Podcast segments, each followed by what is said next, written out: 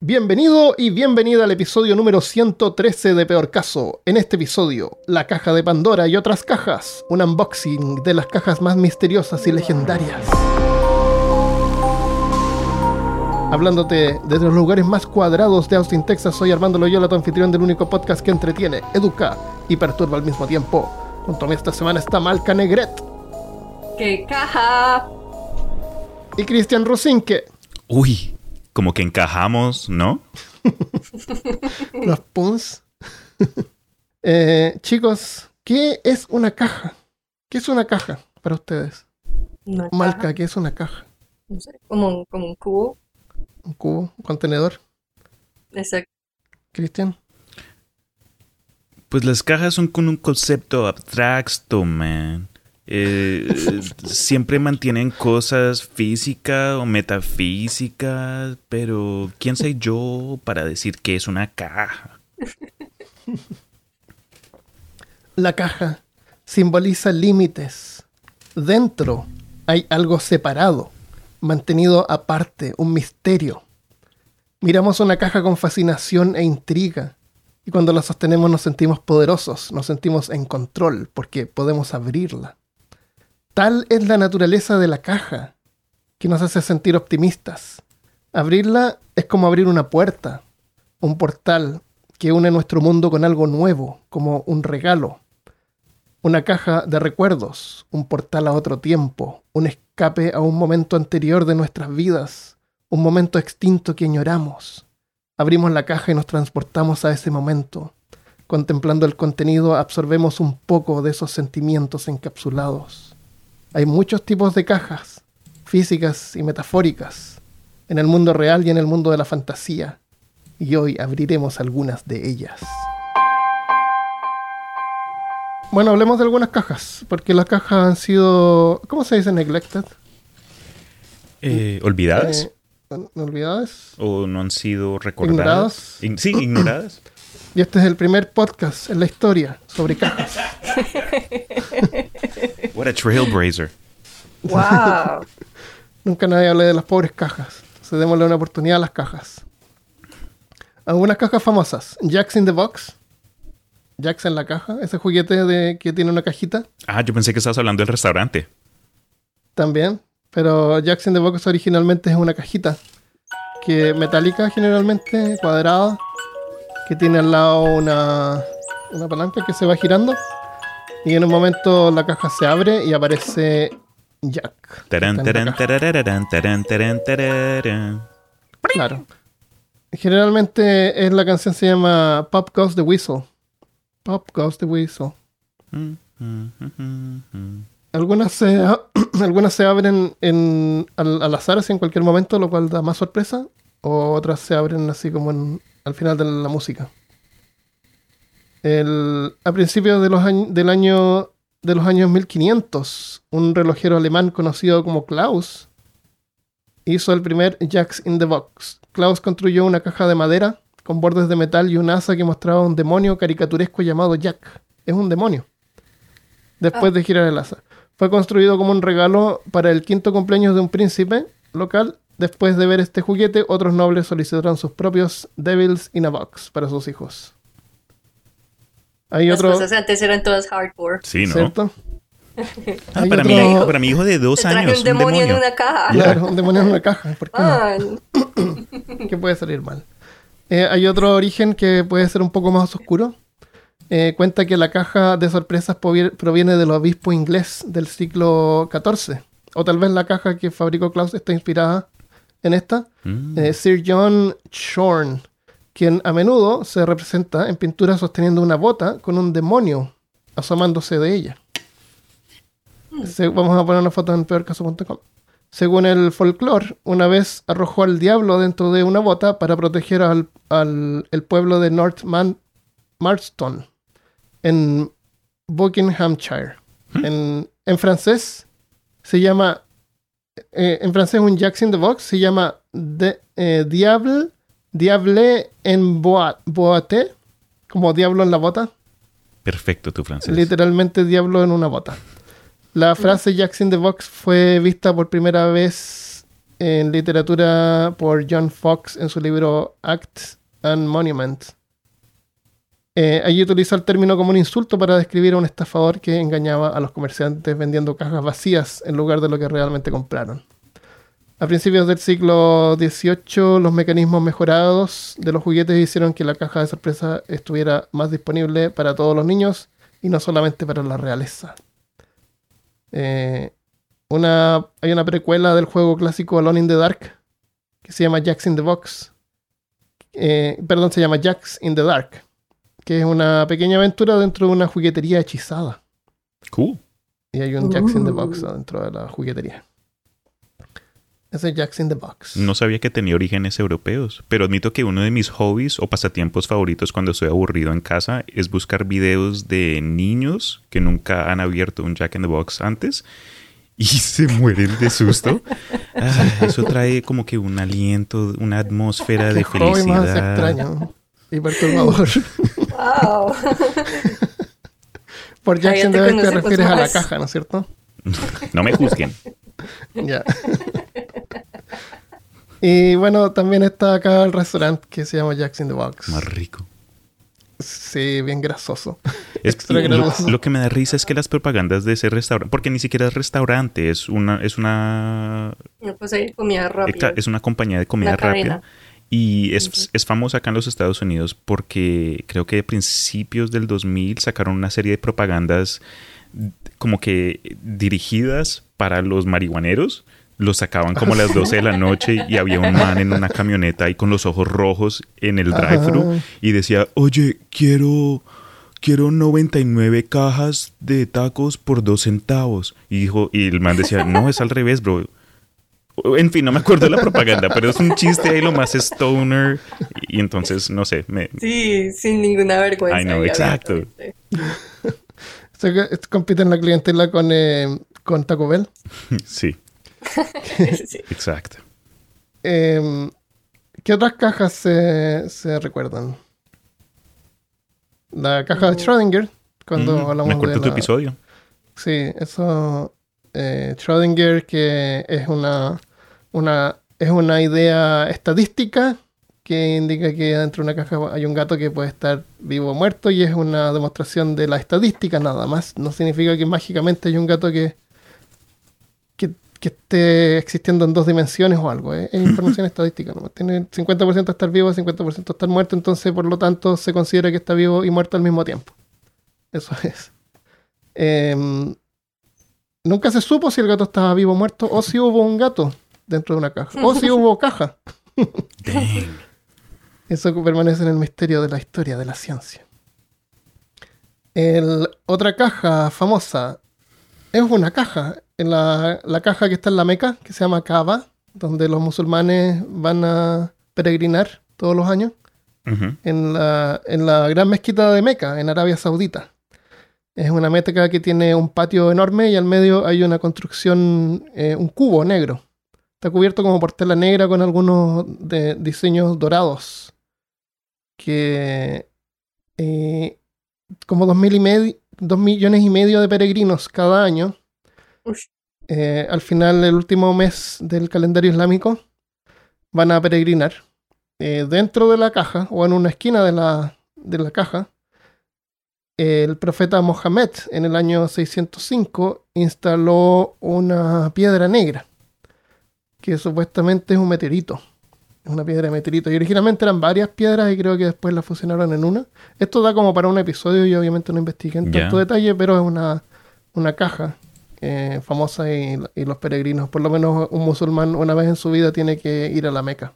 Eh, yo tengo familiares que son musulmanes, yo los quiero mucho, viven en la ciudad de Houston. Lamentablemente a mí no me gusta manejar mucho, entonces no los veo mucho, pero eh, son, son buenos de corazón, han estado con nosotros por mucho tiempo, especialmente cuando nos mudamos de Colombia, y admito que fue algo diferente tener familiares con una religión distinta. Admito que en ese entonces nosotros ya estábamos separándonos de la iglesia cristiano-católica y tener que eh, tener cuidado con las cosas que se decían al frente de ellos. eh, yo como hombre y en ese entonces mi prima por lo menos siempre tenía que estar tapada porque por lo menos en ciertas versiones un poco menos estrictas de las doctrinas musulmanas, las mujeres pueden mostrar su, su- como su cuerpo, su cabello a, a miembros de su familia directa. Pero yo como no soy familiar directo,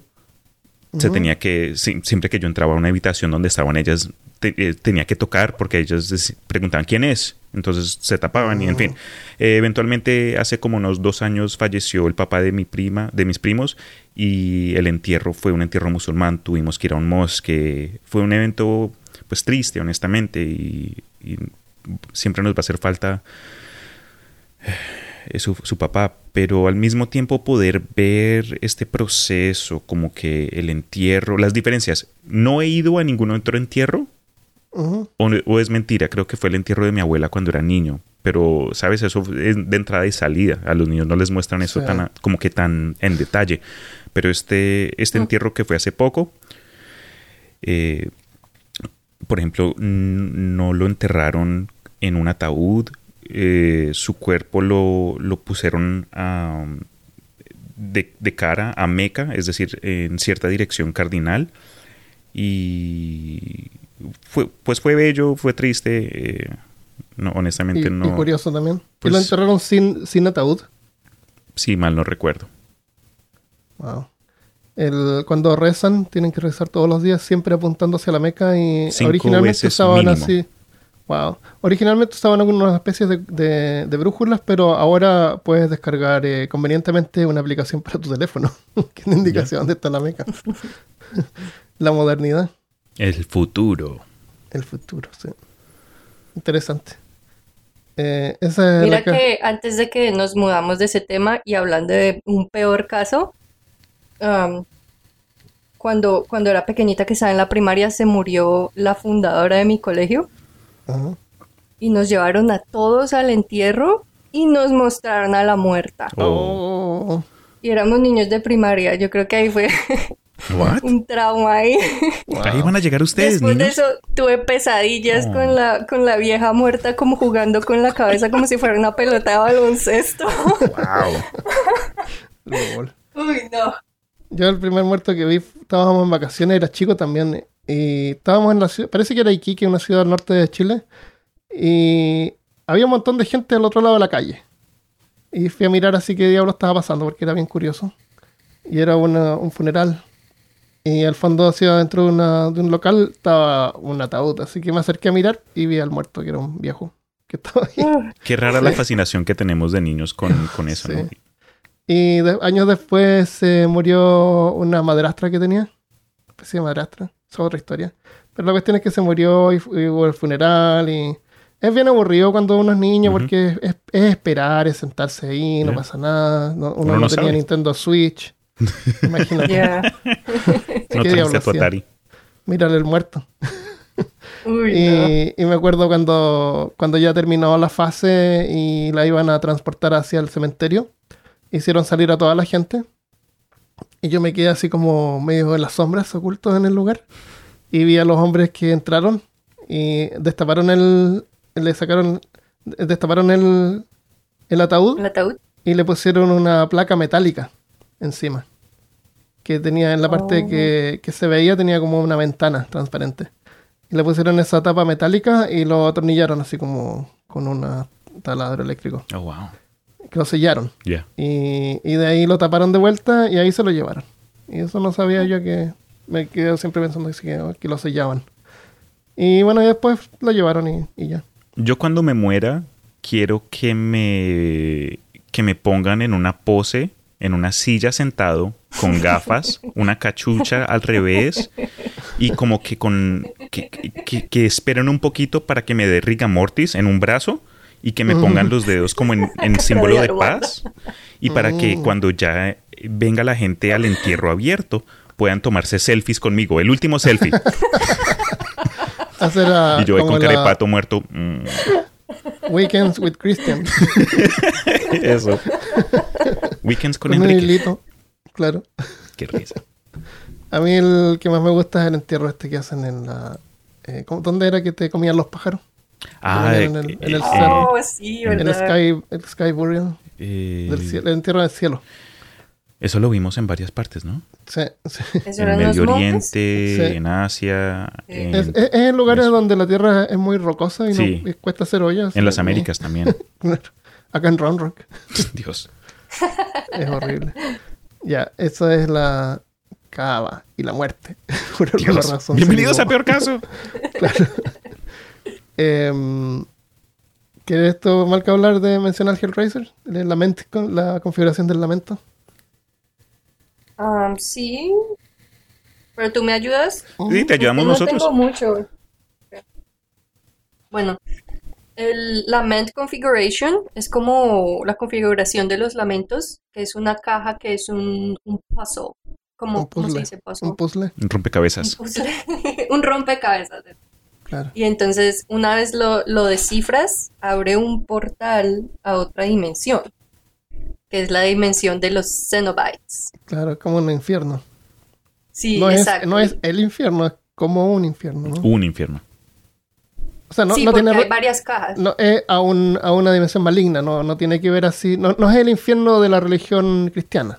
Si no está Satanás. Eso no, no. Eh, hay un montón de demonios ahí. Y, y son demonios que tienen relación con los. con los deseos Los pecados capitales. y los pecados. Claro, una cosa así. Claro, los pecadores eh, se convierten en cenobites. Pues ah, en, en- en lo que leí decía que en el, es que esto empezó en un libro. Y entonces en el libro es más como, era una caja para las personas que eran como, como obsesionadas con encontrar placer. Oh. Y entonces llegaban a un punto en que nada los satisfacía y entonces conseguían la tal caja esa. Y pero Mm. también supuestamente lo que no sabían era que una vez que abrieran el portal a esa dimensión, lo que ellos- los que los que venían de la dimensión, que ellos dicen que son para unos ángeles, para otros demonios, eran como unos manes masoquistas Oh. Claro. y lo que le daban era como otra experiencia.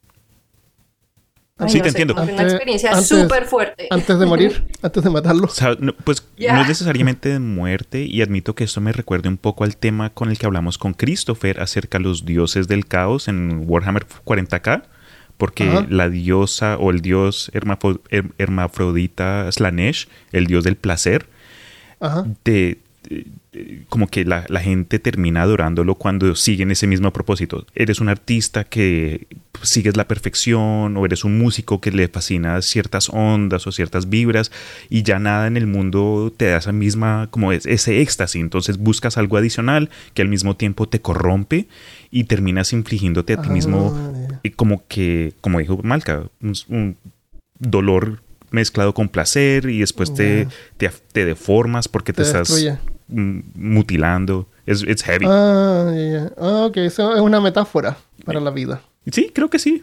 Eso, yeah. Es una hermosa metáfora. Hermosísima. A mí me gusta la metáfora en la segunda película, cuando ocurre la metáfora en la, en la discoteca. Solo me he visto una y fue hace años y quedé ahí con el, con el retraso desde entonces.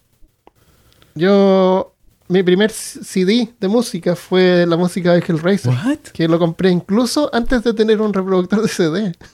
No tenía un reproductor de CD, ¿Cómo bueno, así es? Estaba lo compré decoración. porque era un CD y era lo algo ponías en el moderno. dedo ahí. Claro, El fidget lo miraba así, wow, lo admiraba, era increíble. Y, y me acuerdo que una amiga tenía un, en su casa tenía un reproductor de CD y, y me ayudó a pasarlo a cassette. No. Oh. La amistad. Claro, entonces siempre como que fue una de mis películas favoritas, pero fue así como porque porque no sé, como que me tenía que gustar supuestamente, algo así, no sé. Así que Oh. sí, las veía todas, aunque la- la- la- la- las posteriores son bien malas. Pero hay un montón de películas. Y creo que ahora están haciendo un remake de la primera película. Oh, that'd be cool. Oh, sí. Sí, con efectos nuevos. Los efectos igual eran bien buenos, efectos prácticos. La, la premisa era más o menos sencilla y bien, bien entretenida. Me gusta la película de Racer. ¿Cómo se llama? Ya, yo me las vi hace estas dos noches, me vi la 1 y la 2. Y para, para hacer una película de los 80 los efectos estuvieron bacanos. Sí, Lo único todavía me hubiera sostienen. más tiempo, Sí. más tiempo con los demonios. Me pareció que hubo mucho de la gente ahí haciendo y, y los, Claro. y luego los demonios salieron por un momentico y luego se fueron. Yo no, pero queremos más ¿Qué demonios. los ¿Qué demonios? pasa? Vino acá a ver demonios. Y Netflix. después resultó que los demonios, bueno, spoilers, que los demonios eran humanos, que se, que se habían perdido en como en seres masoquistas y se habían vuelto los Ah. demonios y luego se acuerdan.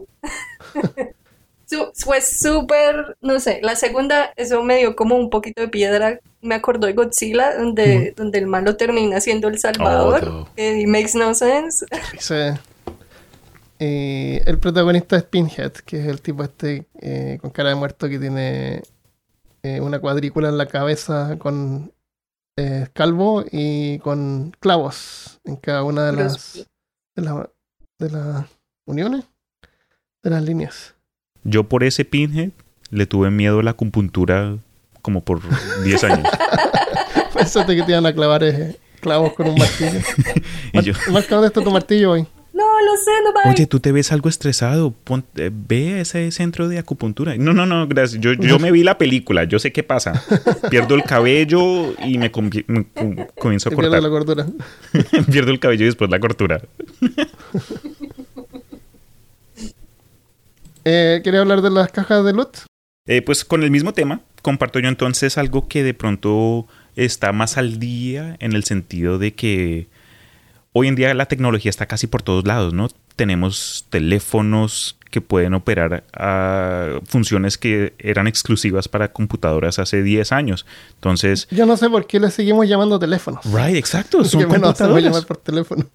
Es un computador de mano. Precisamente, estoy totalmente de acuerdo. Persocom.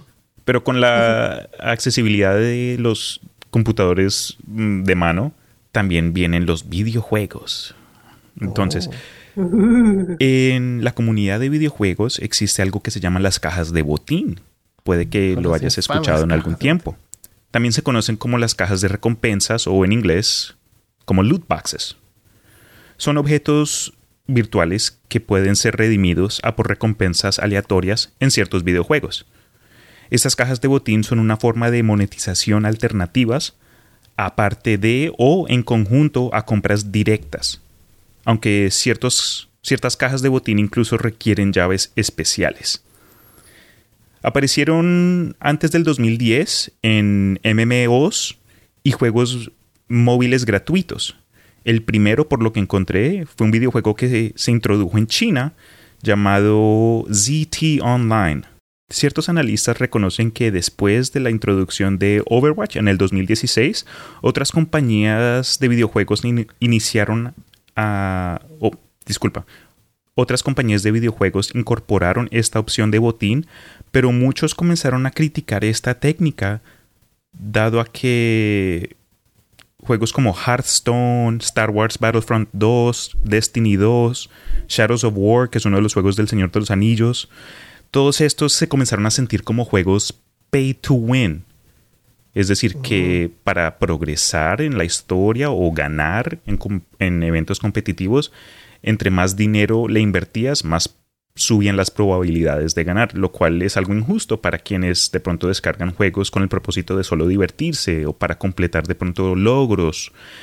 Claro. Entonces, para los oyentes que no sean jugadores necesariamente, los loot boxes normalmente ofrecen recompensas eh, visuales, es decir, diseños únicos para tus armas o para tus héroes, eh, líneas de voz, eh, sprays para que puedas, no sé, tag Di- up. el- distintas- distintos atuendos. Precisamente. ropa.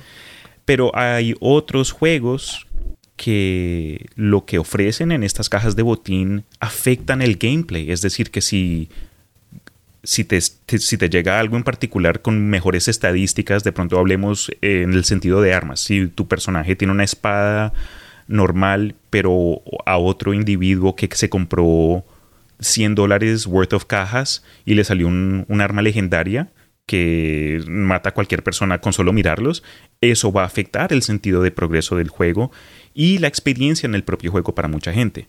Entonces, en sí ha tenido, eh, esta técnica de ventas ha tenido problemas.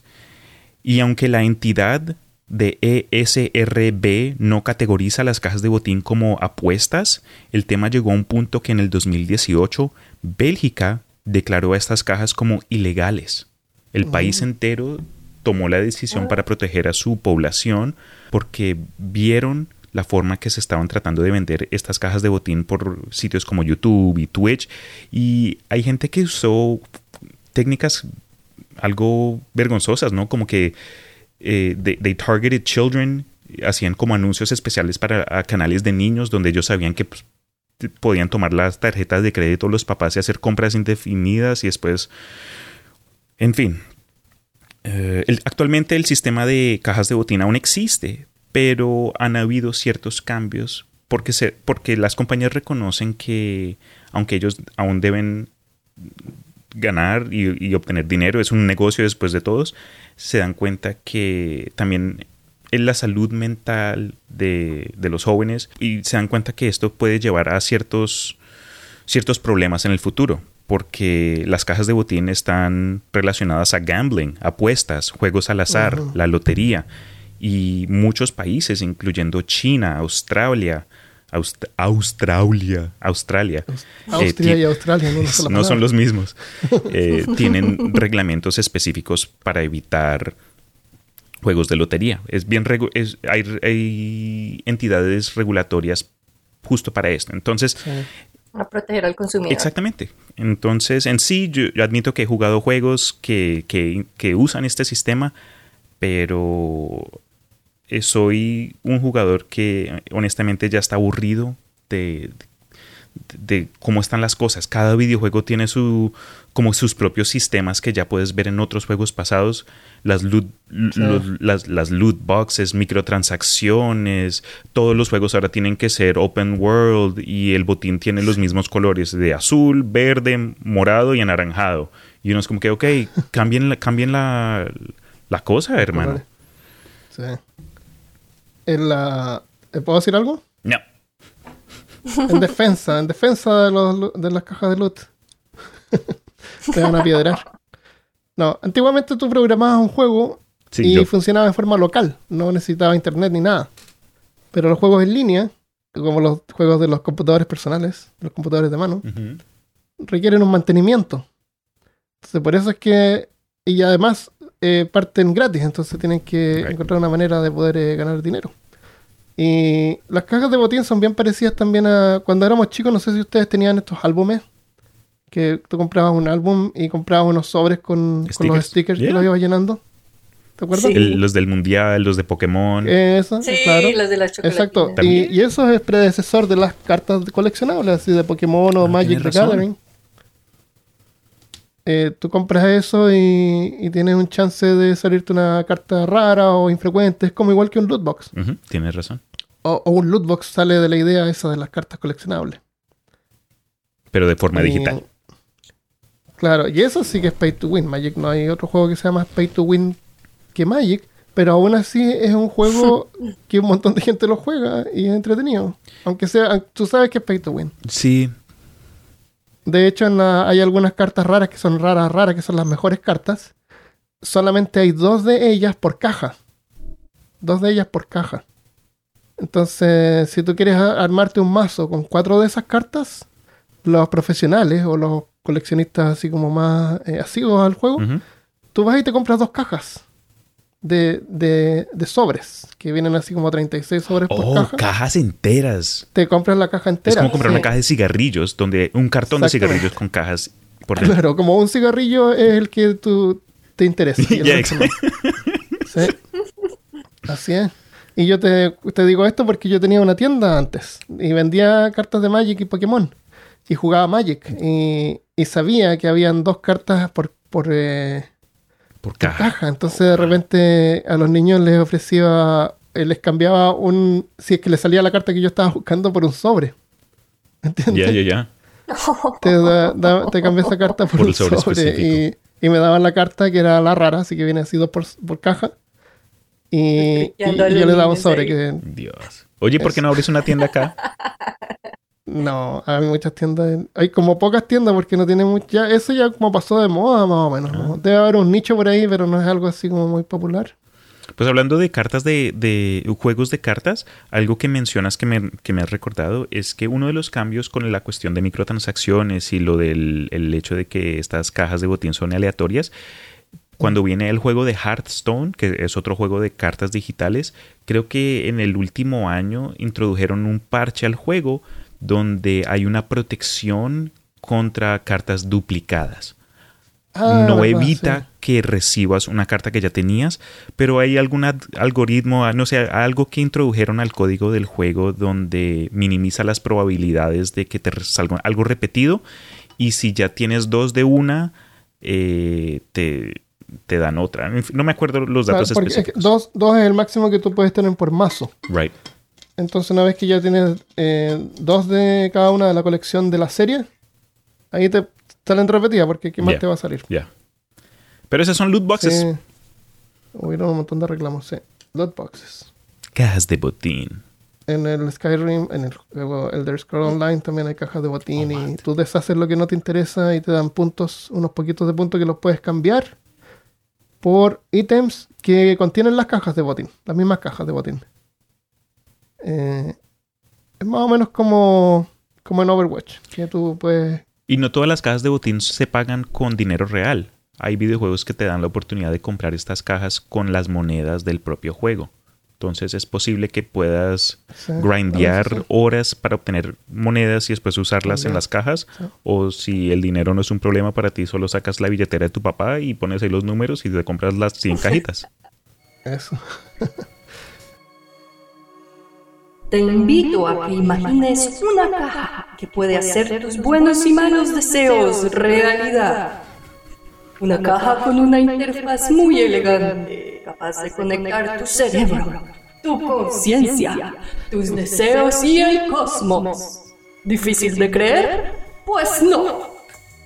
Los que testifican de esta caja y afirman que funciona han sido el reír de los incrédulos. Pero el mismísimo Alfred Einstein fue el que dijo que cualquier tecnología lo suficientemente avanzada es indistinguible de la magia. y aquellos que no creen solo se privan del verdadero poder de hacer sus sueños realidad. La caja de deseos de Joshua Warren trabaja mediante Radionics y está disponible hoy mismo. Y si ordenas dentro de las siguientes 24 horas, recibirás además una momia de gato egipcio totalmente gratis. La caja de deseos de Joshua Warren no está garantizada por emocionar. De hecho, tal vez no funciona y si funciona no nos responsabilizamos por los resultados, no se hacen reembolsos. Por tres pagos fácil- fáciles de 99.99. Claro. Un péndulo gratis. Y se compra dos cajas. Ya, esa, esa, esta caja es real, es real así como la madera es real. Y tiene, es una caja de madera del porte un poco más o menos como el porte de una caja de zapatos. Eh, pero la mitad de profundidad, así como más, más delgada. Tiene nueve perillas en, en orden así de 3x3. Y, y con unas marcas alrededor de las perillas para marcar números del 1 al 10.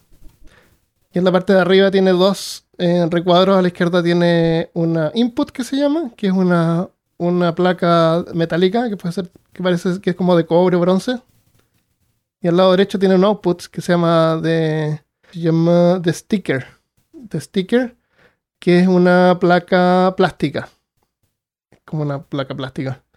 Eh, no sé cómo estará conectado por dentro, no sé qué tipo de circuito tendrá, tal vez ninguno, o tal vez están conectados a la placa metálica. Pero la placa plástica no está conectada a nada. De hecho, en algunos videos y, y fotos que se pueden ver, eh, incluso hay una que tiene un plástico transparente y por detrás se ve así como una, una un trazo de silicona o pegamento que, que tiene. Entonces, funciona así. Eh, funciona con la misma idea eso de que de que si tú deseas algo, como que tú lo atraes. ¿Has escuchado ese? ese- Sí, como el secreto. Lo que pienses Claro, forma Es- tu mismo- realidad. La ley mismo de principio. atracción. sí. No, pero la caja está como que lo amplifica. Entonces, tú tienes que poner en el input lo que tú deseas, un, un concepto. Entonces, el ejemplo es, por ejemplo, si no, no tienes trabajo, entonces puedes poner eh, Cristian sin trabajo. Puede ser una foto tuya o pegarle un pedazo de pelo, lo firmas, no sé. Entonces pones este papel o, o lo que sea en el input, sobre el input. ¿ya? Y, y todos los diales a cero. Entonces, con todos los diales a cero, tú vas a ir moviendo el primer dial eh, mientras tú vas moviendo tu dedo como si fuera un mousepad sobre el sticker, que es el, el output. Ok. ¿ya? Y el sticker se llama sticker porque tú te vas a dar cuenta que en un momento, cuando vas girando el dial, se va a poner así como más pegajoso. No, no necesariamente tiene que ser porque empezaste a sudar o empezaste a como ensuciar el, el, el output. Esa plaquita de plástico. Entonces apenas tú sientes así como que está un poco más pegajoso así que lo normal, eh, dej- dejas el, el dial ahí, no lo mueves más. Eh, levantas el dedo y, y haces lo mismo con el segundo dial, el tercero y los nueve diales. ¿ya? Entonces una vez que hiciste eso, vas a tener los nueve diales en diferentes posiciones. Entonces anotas los números. Eh, por ejemplo, el, el dial 1 paró en el 5, el dial 2 en el 3, sentiste que estaba pegajoso y así. Eh, entonces después lo que haces es, ah, puedes quitar ahora el, el, el, el, el input, lo que tienes puesto en el input, lo puedes quitar. Entonces ahora lo que tienes que hacer es ajustar los diales al, al opuesto, que va a ser así como lo opuesto. porque Cristian sin trabajo es Cristian con trabajo. Es lo que tú deseas, ¿me entiendes? Ujú. pones como lo opuesto. Entonces vas para atraer. Entonces lo que hace es, eh, por ejemplo, si el primer dial estaba en 3 y como tiene 10 posiciones sería 10 menos 3. Sería 7. Entonces tú pones el primer dial en 7. Y así vas restando cada uno de los números de los siguientes diales, eh, 10 menos el número y lo pones en esa posición. Entonces tú vas a obtener eh, la posición negativa, que sería como la opuesta al, al input.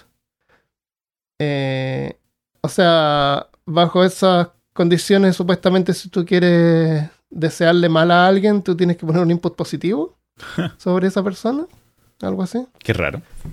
Y, y después de hacer eso, lo único que tienes que hacer es tomar la caja y ponerla en un lugar tranquilo. Y, y después, en unos días, tal vez años, o tal vez nunca, el, el sueño o lo que pusiste ahí, el deseo, se va a hacer realidad y la caja te va a ayudar como a amplificar la, ley de atracción que le llaman. No. Eso. Yo vi que le dieron un segmento de televisión a este man Joshua que la está tratando de vender ¿Ya? Y el man dice que, no, pues obviamente según él esto es verídico, funciona, esto es ciencia, no es ninguna magia. Ah, y, él dice, no sabemos por qué funciona, pero sabemos que funciona. What? Sí.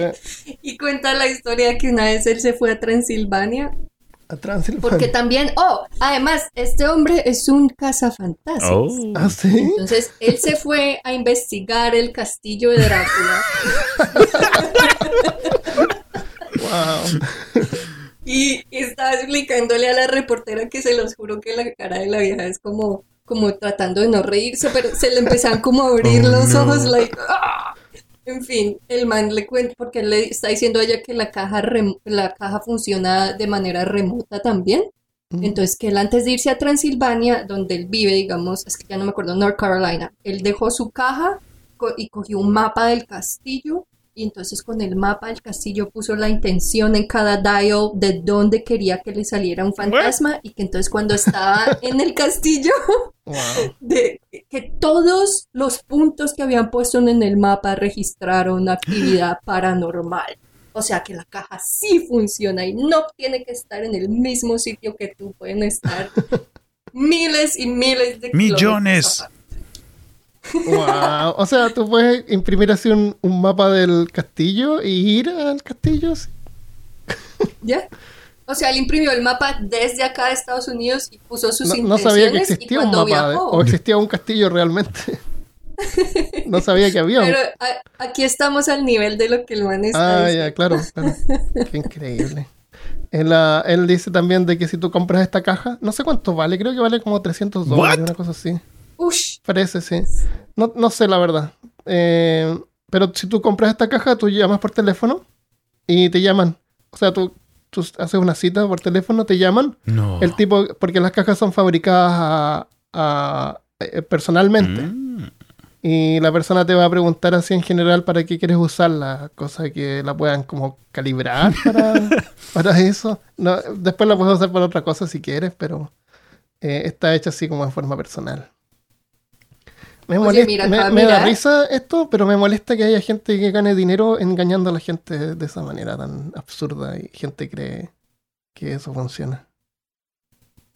Mirad, venden, venden cuatro tipos de cajas.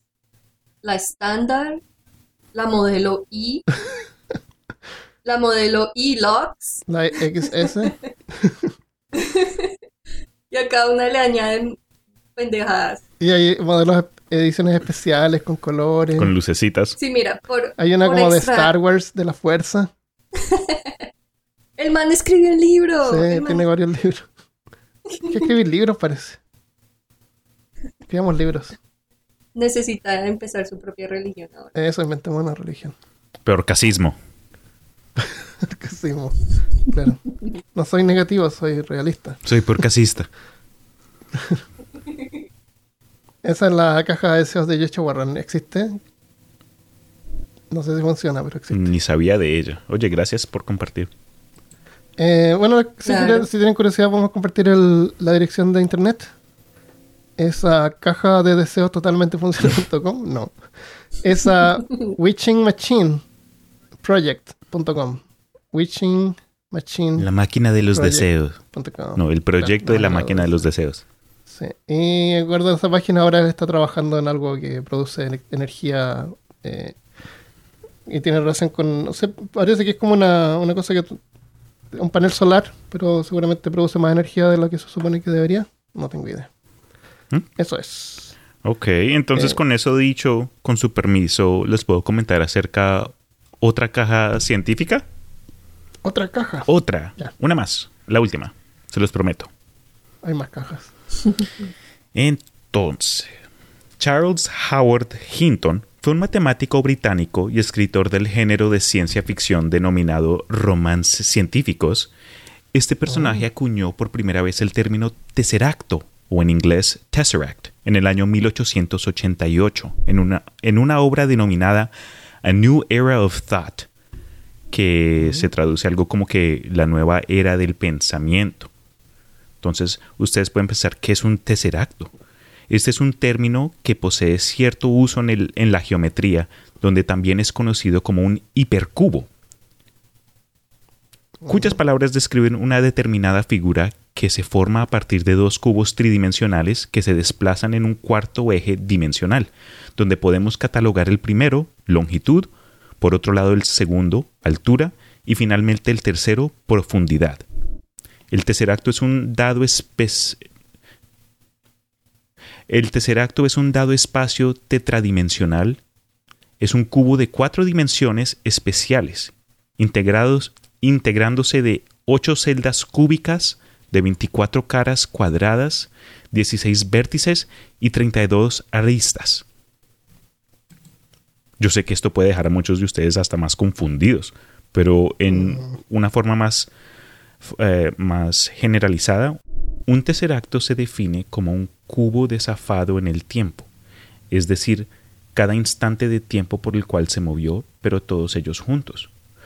Por supuesto, es imposible ver un hipercubo en la cuarta dimensión, ya que solo se verían los puntos que tocan nuestro universo. Así que, con suerte, solo sería posible ver un cubo común únicamente en caso de que el hipercubo toque el espacio 3D en forma paralela a una de las hipercaras.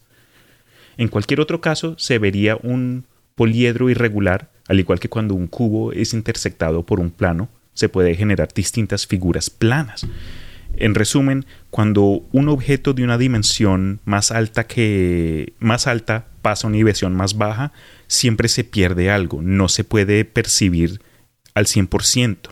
Se verían segmentos cruzando las, eh, los bordes de, de la dimensión menor. Eh, eh, los tesseractos se han usado mucho en películas, libros. Estuvo presente. Una de, sus, una de sus interpretaciones fue usada en la película de Transformers de Michael Bay con Shia LaBeouf, donde lo ves ahí corriendo con este cubo por Nueva York. En los Avengers, uno de los de, la, de las piedras En infinitas. Interstellar no. ¿Cómo? En Interstellar no aparece. El hipercubo no creo. No. No, señor. Eh, ¿Qué más? El Avengers. eh, sí, para los científicos, a los amantes de la ciencia, hay un video en YouTube de algún segmento de, que, que apareció en la televisión en el pasado, donde el autor científico Carl Sagan está haciendo una descripción de lo que es eh, un hipercubo y las diferencias entre las distintas dimensiones, las limitaciones nosotros como seres humanos en percibir una dimensión más alta. Si pueden, creo que el video es de 10 minutos o so, se, se puede encontrar en YouTube y creo que tiene hasta subtítulos en español. Un tema muy interesante, redefine lo que se percibe como realidad y, en fin, es divertido y te puede llevar en un agujero negro de otros temas que, hermano, no sale sino hasta en un mes. Eh, hay, una, hay una serie que se llama The Orville, ¿la han visto? Sí, De Seth MacFarlane. A mí me encanta esa serie. sí, últimamente me la he visto. Llevo como el Eh, episodio 3. Hay, que, hay un episodio donde ellos tienen que esconderse de los villanos de la serie. No me acuerdo cómo se llaman. Y encuentran así como un portal que los va a llevar a una dimensión, pero esa dimensión es, es, es bidimensional. Ok, no spoilers. ¿No? Es interesante ver cómo ellos se ajustan para poder viajar a esa dimensión. Ok. Y explican. Y, porque Seth MacFarlane, eh, él, él produjo el, el- la nueva serie de Cosmos. Entonces tiene un montón de. Tiene Oh, harto interés científico. Entonces la serie, aunque es cómica, tiene por atrás un montón de, de información científica. Y en ese, y en ese episodio explica así como, como para ayudarnos a entender, para ayudarnos a percibir cómo podría ser la cuarta dimensión o una cuarta dimensión eh, espacial. Ujú. Él presenta eso de que ellos tienen que viajar a una, a una dimensión, eh, a una, un lugar, a una dimensión bidimensional, Ok. donde todo es plano. Y, y explican así como de, la, de lo de las secciones que dices tú. Es, es bien interesante el video y es visual. Sí. No me acuerdo cuál es el episodio, pero son dos, dos temporadas de Orville y a mí me encanta la serie. ¿Qué tal la, la caja de Mystics? Oh, dale, dude. Es una caja que, que presionas un botón y como que invoca o, o como hace que aparezca un humanoide azul que va a cumplir la función que se le diga y luego desaparece de nuevo. ¿Y de dónde es esto? De Rick and Morty. Los señor Mystics. Sí. Eh, y cuando ellos Creen que necesitan... la existencia es dolor. claro, So, quieren, quieren terminar el task que se les dio rápido para dejar de existir. es no están acostumbrados a existir tanto tiempo. Yeah. Y cuando se, Sí. cuando se invocan, se les tiene que dar un, un propósito fácil. Nada, nada, na- una tarea compleja, nada. Claro, es algo rápido. Y hay, um, en, en uno de los nuevos episodios que salieron, tienen unas, o sea, Rick está tratando de buscar una de las cajas, pero el Morty se las llevó todas y solamente quedan unas cajas de Mystics que son marca, marca Kirkland. Ah, que. Es como una marca de los supermercados al por mayor. ¡Qué risa! Entonces, en las cajas normales, cuando sale el Mystic, se- como- es como todo un un poco como alegre Ajá. y está entusiasmado. Y cuando sale el de estas cajas, es like, Ah, sí, no me acordaba eso. y se está fumando un cigarrillo. Oye, ¿de qué temporada es ese? Es de la última. No me la he De visto. los dos. Está buena. Eh, sí, y los Mythic pueden invocar a otro Mythic también. Pueden Yeah. usar la caja ellos. Sí, sí. Es bueno ese episodio. Otra caja, una de las cajas más famosas de la historia es la caja de Pandora.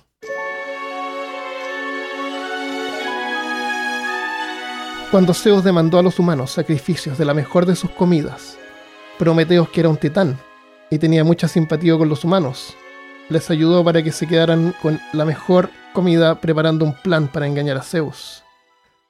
Titanes en la mitología griega son los hijos del cielo y de la tierra, Urano y Gaia. Los dioses del Olimpos son hijos de los titanes, más pequeños pero más poderosos. Dioses de la generación llamada Olimpos, Olimpios. ¿Por qué están limpios? Zeus es el hijo de Cronos y Rea, la madre de los dioses. Los titanes son como dioses preolímpicos. Prometeus había creado a los humanos de barro y Atena, la hija de Zeus, les había soplado para darles vida. Así que tenían razón para amar a su creación y no le gustaba que el abusador de Zeus, que se había tomado el poder por la fuerza, los viniera a perjudicar. Como resultado del comercio griego con los fenicios, nuevas deidades fueron también importadas y adicionadas al panteón. Acogieron a Baal, que significa dueño, o el señor, como el patrón, como los que se suscriben a Patreon. Significó una transformación en los mitos. Pronto este derrotaría a Cronos y sería reconocido en Mesopotamia como el Hadad y en Grecia como Zeus. Derrotando a los titanes, ahora él era el dios más poderoso y los humanos debían rendirle culto y darle ofrendas. Entonces Prometeus ayudó a los humanos a preparar dos pilas de comida para que Zeus eligiera qué tipo de ofrenda le gustaba más. En una, un montón de huesos envueltos en jugosa grasa, y en la otra, con carne fresca dentro del cuerpo de un buey.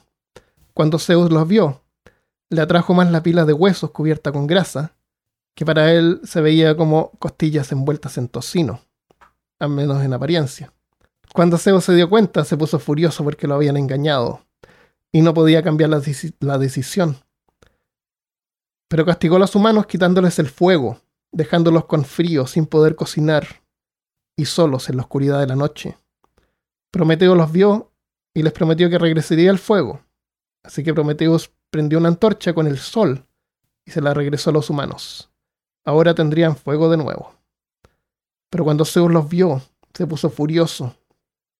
Tiró el sombrero al suelo y saltaba sobre él. Para castigarlo, lo encadenó en una roca, donde cada día un águila abriría su estómago y se comería su hígado. Diariamente sus heridas sanarían, su hígado se regeneraría y el águila volvería a torturarlo nuevamente. Así por siempre. Un águila que le gusta la carne de hígado.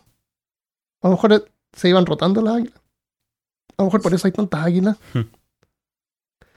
Zeus odiaba a Prometeus porque le daba celos. celos. Zeus odiaba a Prometeus porque le daba celos que los humanos lo adoraban en vez de a él. Los humanos habían hecho estatuas de Prometeus y prendían antorchas en un altar en su honor, con el fuego que se habían robado, mientras que los templos de Zeus estaban abandonados, sucios, olvidados. Tu preciosa humanidad también sufrirá por tu insolencia, Prometeo. Ya verás, ya verás. De vuelta en el Olimpo, Zeus llamó a su hijo Hefestus y le pidió que fabricara una mujer, la más hermosa de todas. Y así lo hizo. Bajo, bajo estrecha supervisión de Zeus, Hefestos creó a la mujer más hermosa de todas, y Zeus la nombró Pandora, que significa todos los regalos. Atena, hija de Zeus, se encargó de hacerle un hermoso vestido, fabricado con los materiales más finos, sacados del cielo, las estrellas y el sol. Cuando lo terminó, Pandora se presentó ante los dioses del Olimpo, que quedaron sorprendidos con su belleza, resaltada aún más con su vestido negro como la oscura noche, dorado como el sol naciente y resplandeciente con el brillo de mil estrellas. Zeus estaba realmente sorprendido llamó a las gracias, diosas del encanto, belleza y fertilidad, para que adornaran a Pandora con joyas y collares de oro. Finalmente llamó a Hermes, quien dio a Pandora el don de la palabra, palabras astutas, capaces de engañar. La creación de los dioses estaba terminada, y estaban todos ansiosos de ver las gracias de Pandora. Habla, Pandora. Pensé que habías hecho una mujer, no un perro. Aprecio los regalos, pero si querías que hiciera trucos, Tal vez deberías haberme hecho más peluda y con cola. Los dioses se rieron y Sus desculpó la insolencia, porque Pandora era encantadora y locuaz.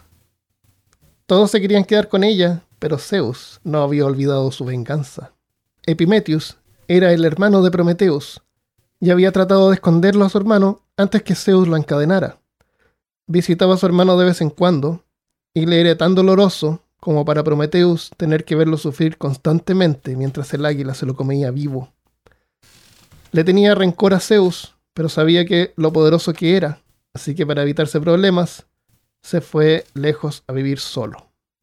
Un día, para el pesar de Epimetheus, Zeus lo fue a visitar. ¿Pero por qué tan solo, Epimetheus? ¿Mm? Le dijo Zeus haciéndose el amistoso, aunque Epimetheus sabía que su visita no eran buenas noticias. Epimetheus le contó que estaba contento con la vida simple, cuidaba algunos animales y solo salía si era necesario. No puedes estar solo por una eternidad. Incluso un titán como tú debe tener sus necesidades. Por muy amistoso que Zeus parecía ser, Epimetheus lo miraba recordando lo que había hecho con su hermano. Sabía muy bien el monstruo que estaba frente a él, y solo trataba de sonreír cuando Zeus sonreía, siguiéndole la corriente. Zeus se dio cuenta de la incomodidad de Epimetheus. Sabes, Epimetheus, me siento terrible por lo que le pasó a tu hermano, honestamente. Pero tú entiendes que no puedo hacer nada. Lo que está hecho, está hecho. Y no puedo permitir desobediencia, incluso de los titanes. Mis manos están atadas. Pero tú has sido obediente, y te quiero recompensar por tu fidelidad. Tengo una mujer perfecta para que te haga compañía. Por favor, acéptala como muestra de buena voluntad entre nosotros. Epimeteo sabía que todo era una farsa, pero no podía decir que no a Zeus. Eso sería un deshonor que le podría costar la vida. Solo le agradeció, pero sabía que ningún regalo de Zeus podía ser algo bueno. Incluso su hermano le había advertido que no aceptara regalos de Zeus, pero para Epimetheus era prácticamente aceptarlo o morir. Epimetheus le aceptó y Zeus desapareció con un rayo, solo escuchando desde, desde el cielo a Zeus exclamando Excelente. Zeus había ido y Epimetheus pudo respirar con tranquilidad. Pasaron algunos días. Epimetheus pensaba en el regalo de Zeus. Zeus me quiere castigar. Apuesto que será una mujer horrible. Apuesto que se dibuja las cejas. no, peor aún. Debe ser esas que les gusta la tapa del inodoro cerrada. No. De pronto escucha música de Cardi B. Es- Al poco tiempo, Zeus regresó junto a Epimetheus, esta vez acompañado de una hermosa mujer. Epimetheus, te presento a Pandora. Epimetheus se quedó sorprendido por la belleza de Pandora. Ella también lo encontró muy atractivo. Parece que se la van a llevar muy bien. De hecho, ya he hablado con Pandora y ella ha aceptado en casarse contigo, Epimetheus. ¿Casarse? exclamó Epimetheus confundido. Las cosas estaban escalando rápidamente. Me encantaría ser tu esposa. Se ven preciosos los dos. ¿Qué dices, Epimetheus? ¿Qué dices? Rechazar esta oportunidad podrá ser de mala suerte. Epimetheus tragó saliva y asintió con una sonrisa forzada. ¡Excelente! ¡El casamiento será hoy mismo! Exclamó y desapareció. Hoy mismo, dijo Epimetheus con horror. Pero ya era tarde. Zeus había desaparecido. Mi destino es estar contigo, Epimetheus. Solo he vivido unos días y no quiero que Zeus me castigue por no cumplir mi destino. No te preocupes, seremos felices juntos. Epimeteo le había dado un tour por la casa y por último estaba mostrándole el baño. Bueno, entonces la tapa siempre tiene que estar abierta, ¿de acuerdo? Y en eso se escuchó el sonido de un trueno en el patio de la casa. Apareció el panteón de los dioses junto a Zeus para celebrar la boda. Atena le había fabricado a Pandora un vestido de novia. Dionisio se puso con el vino y Afrodita bendijo su unión. La boda se completó con Apolo tocando el arpa de fondo. Esto no es tan malo después de todo, pensó Epimetheus. Los dioses del Olimpo celebrando- celebraron esa tarde y luego se retiraron uno a uno hasta que solo quedó Sus, Zeus. Esto será un nuevo comienzo para el Olimpo y los titanes. Estoy orgulloso de ustedes y les deseo que sean muy felices. Ahora me retiraré para dejarlos solos, darles tiempo juntos. Zeus les dio la espalda y se preparó para desaparecer. Epimetheus estaba aliviado que por fin los dejarían, los dejarían tranquilos. Pero Zeus hizo una pausa, se dio la vuelta. Ah, antes de irme, casi se me olvida. Tengo un pequeño regalo, una, una cosita para los novios recién casados. Entregó a Pandora una hermosa caja. Los novios le dieron las gracias. Solo les pido una cosa. Nunca abran la caja. ¿Cómo la vamos a usar entonces? Esta caja es lo que yo llamo un adorno. Eh, Es algo que inventé, es algo nuevo. Es solo para los ojos, básicamente. No se supone que sea de servicio útil. Pero... No la abra. Mientras que Pandora miraba la caja un poco confundida, una sonrisa de triunfo se dibujó en la cara de Zeus. Epimetheus lo notó. Nada bueno, pensó, frunciendo el ceño. Zeus desapareció por fin con el sonido de un trueno. Pasó un tiempo y Epimetheus se enamoró de Pandora. Y Pandora de él. Era hermosa, joven e inocente. Su curiosidad iluminó la existencia de Epimetheus. Fue bueno con Pandora y le enseñó todo lo que debía saber sobre la vida y el mundo. Después de todo, Pandora era una mujer que aparentemente era adulta, pero había nacido solamente hace unos pocos días. Pandora estaba contenta porque pensaba que al casarse con Epimetheus había finalmente cumplido su destino. Pero Zeus los miraba a la distancia desde el Monte Olimpo. sabiendo que el verdadero destino de Pandora estaba todavía por revelarse.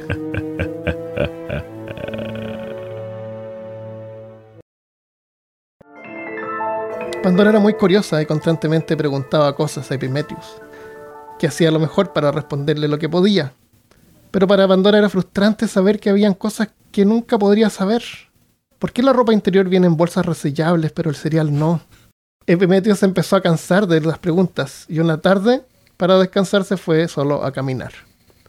Pandora se sintió apenada porque no estaba haciendo feliz a Epimetheus. Pensaba que si Zeus se enteraba, la podría castigar. Estaba llorando solo en la casa cuando escuchó un murmullo, unas voces en el aire que le decían que todo estaría bien. Pandora siguió el sonido y se dio cuenta que provenía del ático. Subió por la escalera y entre un montón de cosas encontró la caja que Zeus les había regalado. Las voces provenían de la caja. Qué genial que vivían así como en casas modernas. Sí, con ático y Claro, con con piscina. baños. Claro, cuando los titanes supuestamente eran gigantescos. right? Cuando Epimetheus regresó, encontró a Pandora admirando la caja.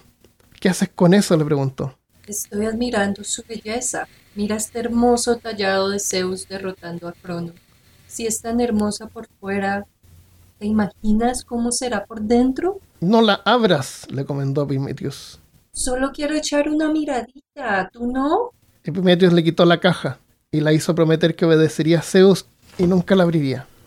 Sabía que era un truco de Zeus, sabía que Pandora era curiosa y podía abrir la caja, pero no sabía cuál podía ser las consecuencias. ¿Sería que al abrir la Pandora se volvería horrible? ¿O morirían los dos instantáneamente? ¿O tal vez serían transportados al inframundo? Era una trampa, así que escondió la caja mejor que antes.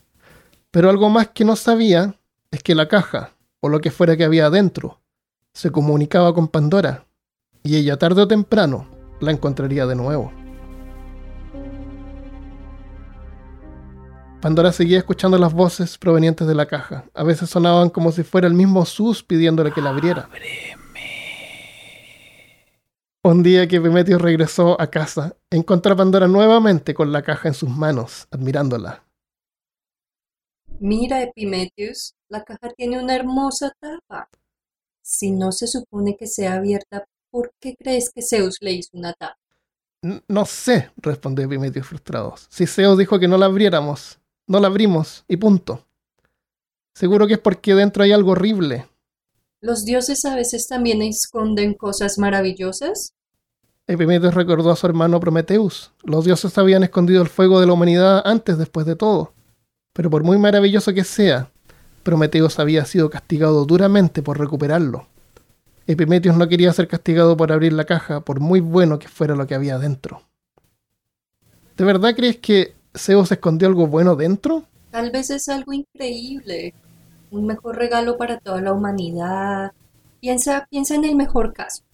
Solo puedo pensar en el peor caso. Deberías tener más fe. No, no puedo, tú no entiendes. Mi hermano es torturado cada día. Yo no voy a permitir que lo mismo nos pase a nosotros. Dame la caja. Pandora le entregó la caja con miedo. Nunca lo había visto tan enojado. Epimeteo salió de la casa y se fue a esconderla. Cuando regresó seguía enojado. Cenó y sin hablarle se fue a dormir. Pandora quería ser una buena esposa, era su destino. Sin poder reconciliar el sueño en medio de la noche despertó a su marido. Epimetheus, perdóname. Nada en esta caja puede ser más valioso que mi amor por ti. Te prometo que desde ahora ya no quiero abrir. Me olvidaré de ella. Epimetheus sintió que hablaba con sinceridad y la perdonó y los dos se fueron a dormir. Pasaron los meses y Pandora aprendió a tejer, mientras que Epimetheus atendía a la granja que se habían hecho, pensaban en tener un hijo pronto incluso. Pero las voces seguían acosando a Pandora, mientras ella hacía todo lo posible por ignorarlas. Le prometían solo un mejor futuro para ella y su marido, si solo abriera la caja. Pronto ya no lo pudo resistir más. Tenía que abrir esa caja, tenía que saber. Pandora le dijo a Epimetheus que estaría en el bosque buscando hierbas para cocinar y flores para adornar su cabello. Epimetheus estaba contento de ver que su esposa estaba haciendo otras cosas y disfrutando de la vida en el campo. En el bosque las voces se hacían cada vez más fuertes. hasta que dentro de un árbol hueco Pandora encontró finalmente la caja. Pandora, Pandora. Pandora tomó la caja mientras recordaba la sonrisa de Epimetheus que la miraba mientras trabajaba en la tierra con el sol dorado de la mañana iluminando su cabellera que ondulaba en la brisa. Y se imaginaba a su padre, el bondadoso Zeus, que le había dado vida y le había encontrado el mejor esposo. Pero las voces se hacían más fuertes y convincentes que nunca. Finalmente pensó que si era un error abrir la caja, seguro que su padre y su esposo la terminarían perdonando. Después de todo, ¿qué es lo, que, lo peor que puede pasar? Las voces le acosaban, le rogaban que la abriera. Pandora tomó la caja y lentamente giró la tapa circular rompiendo el sello. Y soltando la tapa, que fue inmediatamente empujada por mil males que escaparon y salieron volando en todas direcciones. Codicia, envidia, odio y dolor racismo y discriminación, la ignorancia que suprime la curiosidad y el cinismo que hace que los ignorantes solo puedan ver en blanco y negro. Los males salían de la caja elevándose sobre el bosque. Enfermedades y hambruna, pobreza, guerra y muerte. Facebook, Twitter y TikTok. Pandora trató desesperadamente de regresarlos y retenerlos, pero fue imposible. Tormento y miseria, plagas y vampiro la mascarada todos esparcidos por el mundo dando fin al idílico pasado de los seres humanos y hundiéndolos en un futuro incierto y atormentado, donde la vida es corta y sin esperanza. Zeus se reía maníacamente al ver los males esparcidos por el mundo. Sabía que los hombres nunca le volverían a desafiar. Ahora entenderían su verdadero poder. En la granja Epimeteo vio los males salir volando desde el bosque y se dio cuenta de lo que había pasado salió corriendo en busca de Pandora. Pandora estaba tirada junto a un árbol y la caja estaba abierta frente a ella. Entre los dos lograron cerrarla, pero antes de cerrar la caja, los dos habían visto que algo más había quedado dentro. Era la esperanza, que había sido puesta en la caja por un dios o diosa desconocida, que había tenido piedad de la humanidad, y sabían que no podrían sobrevivir sin algo a que aferrarse. La esperanza les habló con un tono calmado, pidiendo que la conservaran, que se quedaran con ella, que sería una amiga quien sostener cuando la maldad regresara a aterrorizar sus vidas. Pandora se puso a llorar pidiendo perdón. Epimetheus la abrazó y le dijo que la perdonaba. Él finalmente se había dado cuenta del plan de Zeus y el verdadero propósito de Pandora. Se dio cuenta que habían estado predestinados a fallar desde el comienzo. No había nada que él pudiera haber hecho. De todos modos, espero que desde ahora pudieran hacer una vida mejor juntos para ellos. Pandora dejó de llorar y se aferró a la esperanza de una vida feliz junto a su esposo. En el Olimpo, Zeus se sentó satisfecho en su trono, convencido de que había ganado, pero no sabía que el ser humano siempre tendrá la esperanza de que las cosas serán mejores.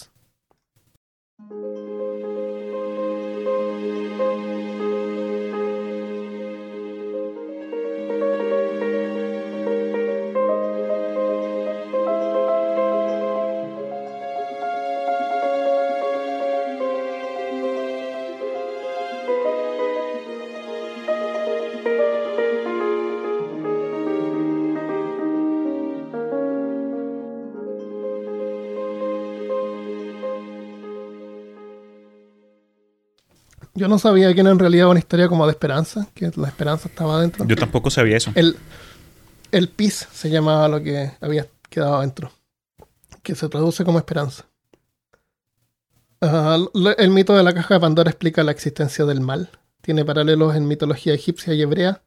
Es parecido como Eva en la Biblia mordiendo la fruta prohibida y Yahvé maldiciendo a la humanidad. Pandora abrió una caja liberando el mal en el mundo la diferencia es que Eva fue tentada por la serpiente, mientras que Pandora fue creada con el propósito de que abriera la caja. Imagínate que tu destino es abrir una caja. Hmm. No estoy 100% seguro, pero me parece que Pandora fue la primera mujer. Cuando dicen que, que Prometheus creó al hombre, creó a los hombres. Eran todos hombres. Ah. Y la primera mujer es Pandora, que también tiene un paralelo con, con Eva.